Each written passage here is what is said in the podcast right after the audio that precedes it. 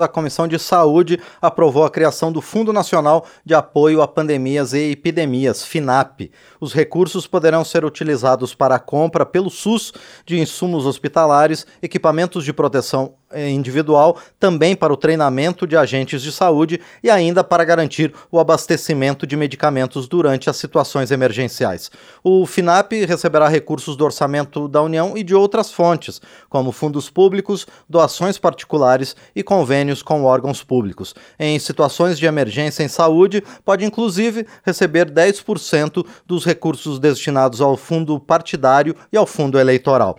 O relator da proposta na comissão, o deputado Léo Prates, do PDT da Bahia, é nosso entrevistado agora no painel eletrônico. Ele apresentou um substitutivo ao texto original, incluindo novas fontes de financiamento e especificando as atividades que serão financiadas pelo fundo. Deputado Léo Prates, bom dia, obrigado por estar aqui no painel eletrônico.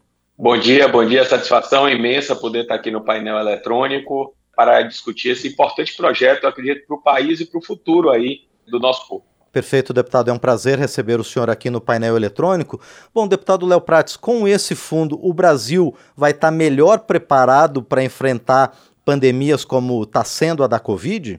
Olha, vai estar melhor preparado. A gente viu em 2020 como foi importante a mobilização de recursos, mas também é, como a gente precisou de autorizações legislativas. No nosso entender, com a criação do fundo, a gente possibilita é, o Fundo de Pandemias e Epidemias, um projeto, um projeto matriz do deputado Mário Negromonte Júnior aqui da Bahia, uh, possibilita a rápida é, resposta do poder público caso a gente tenha é, novas pandemias e novas epidemias é, no nosso país.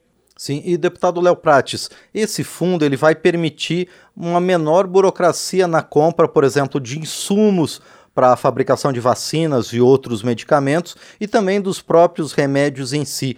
Mas como é que vai ficar a fiscalização? Porque a gente sabe que quando entra dinheiro público na, na equação, sempre é preciso ficar muito atento ao gasto efetivo e honesto desses recursos, não? Olha, é da mesma forma como qualquer fundo público, o fundo da saúde, o fundo da assistência social, é, com as mesmas regras e a mesma fiscalização. Aí você pode me perguntar qual a vantagem desse fundo?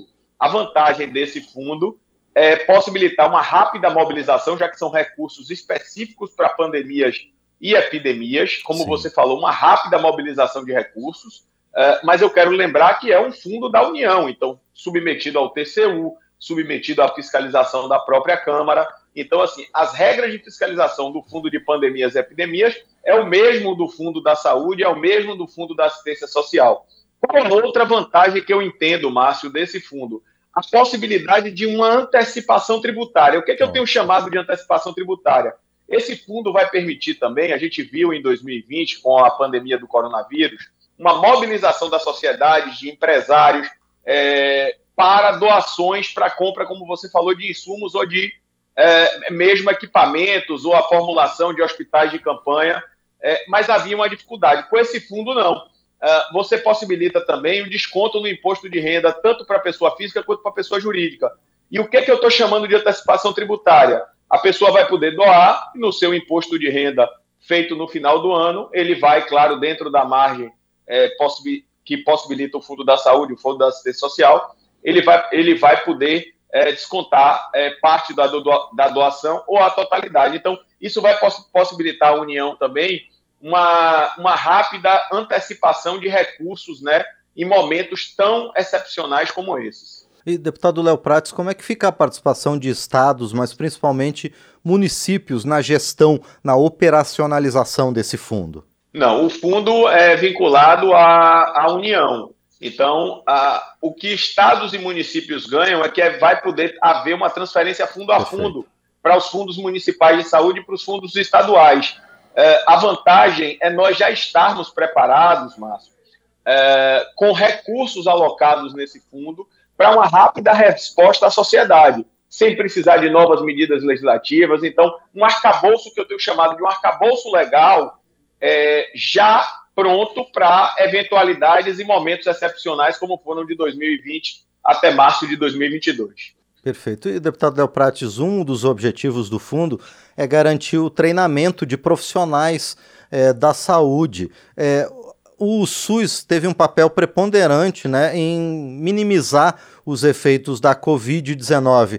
Esse fundo também ele trabalha pela valorização do Sistema Único de Saúde, então, deputado? Trabalha sim. É, o Sistema Único de Saúde foi fundamental no nosso enfrentamento, é referência em vários países, como por exemplo na Holanda, que utilizam um modelo semelhante ao SUS. A organização de dados, e essa sua pergunta é muito importante que a gente teve, né, é, em todo o país, com epidemiologistas, sanitaristas, possibilitou que a gente pudesse ter indicadores é, da realidade para tomar decisões de gestão. Então, essa qualificação e essa organização de dados também, o projeto prevê que você pode, por exemplo, é, em determinado momento da pandemia, eu estava como secretário de saúde do município de Salvador, a gente começou a precisar de tantos profissionais e contratar profissionais qualificados, mas nem com tanta experiência. O que, que nós fizemos? Compramos equipamentos novos aqui, como o videolaringoscópio, que é, uma, um, é um equipamento para intubação tão necessário na Covid, é, e nós tivemos que fazer treinamento da utilização desses novos equipamentos. Então, o fundo vai possibilitar isso também, vai possibilitar a qualificação desses profissionais, é, porque num, em momentos excepcionais como esse, a gente viu a necessidade de, de profissionais qualificados para o atendimento à população. E, deputado Léo Prates, em paralelo também durante a Covid-19, ficou bastante evidente que o Brasil precisa retomar a sua indústria nacional de medicamentos para não depender tanto na fabricação, por exemplo, de insumos é, de outros países. O senhor vê que a partir de iniciativas como a criação desse fundo e outras propostas que estão em discussão aqui na Câmara, isso será possível no futuro próximo, deputado? Olha, eu acho que essa é uma luta permanente nossa, né? Eu acho que é, tem insumos de, de muito fácil fabricação, como a questão das máscaras, que em determinado momento da pandemia faltou. É, nós temos que dar estímulo. Agora, eu quero lembrar que o fundo da pandemia e da epidemia, ele é para os momentos de sim, epidemia sim. e de pandemia. Então, assim, ele começa a operar é, no surgimento da excepcionalidade. Porém, o que você traz é muito importante e nós temos que estimular através do Fundo da Saúde e de outros fundos que a gente possa estimular a indústria nacional. Muito bem, nós conversamos então com o deputado Léo Prates, do PDT da Bahia, ele que relatou na Comissão de Saúde o projeto que cria um fundo para o enfrentamento de pandemias e epidemias no país.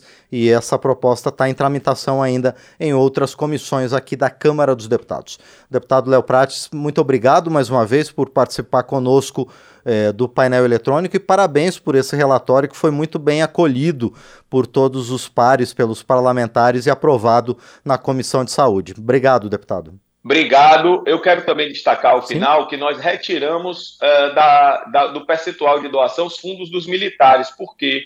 Porque esses fundos dos militares, houve uma mobilização nacional, Márcio, para atendimento da Covid, por exemplo. Em determinado momento, eles apoiaram Polícia Federal, é, Polícia Militar aqui da Bahia para ajudar é, na segurança das vacinas. Em outro momento, é, fizeram mobilizações de profissionais para nos, nos ajudar. Como eu disse, eu estava como secretário de saúde.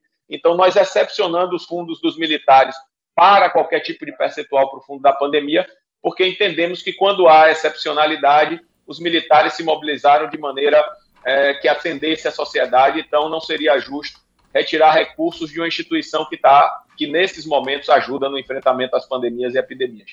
Agradecendo mais a vocês e parabenizando vocês da Rádio Câmara por todo o trabalho. Perfeito, deputado. E também agora pela TV Câmara. O painel eletrônico está na Rádio Câmara, na TV Câmara e no canal do YouTube da Câmara dos Deputados. Deputado Léo Prates, mais uma vez, então, obrigado e bom trabalho ao senhor durante a semana. Excelente semana a todos. Muito bem, este foi o deputado Léo Prates, do PDT da Bahia, conosco aqui no painel eletrônico.